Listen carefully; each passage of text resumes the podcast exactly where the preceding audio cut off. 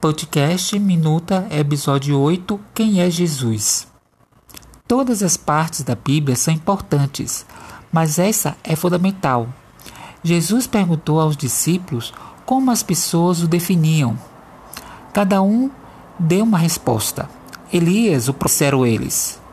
Então Jesus fez a pergunta para a qual cada um de nós tem que dar a própria resposta. Quem vocês dizem que eu sou? Esta é a pergunta: quem é Jesus para você?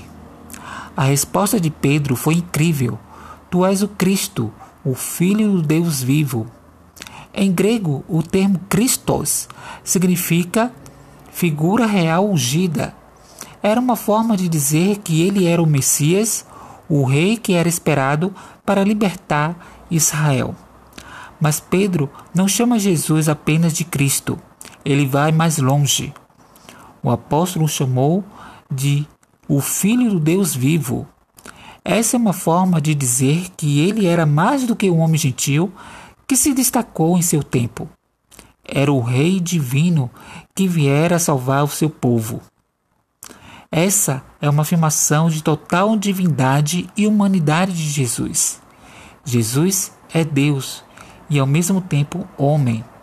Houve um período na eternidade em que só havia Pai, o Filho e o Espírito. Eles não eram três deuses que agiam em harmonia. Deus é um só e existe eternamente em três pessoas que se conhecem e se amam. Essa magnífica interação na Trindade resultou em um concerto na eternidade para a criação do nosso planeta. Ao criar um homem, Deus estava nos convidando para interagir com Ele.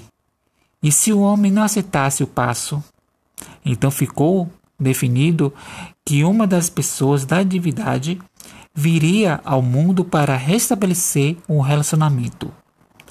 Quando Jesus atravessou os limites da eternidade e encarnou, o céu desceu até nós. Ele é Deus vindo à terra na forma humana Leia isto devagar. Ele é Deus que veio à Terra na forma humana. Saboreie essa verdade vagarosamente durante todo o dia de hoje. Podcast Minuta, próxima semana, nova temporada. Aguarde. Tchau, tchau.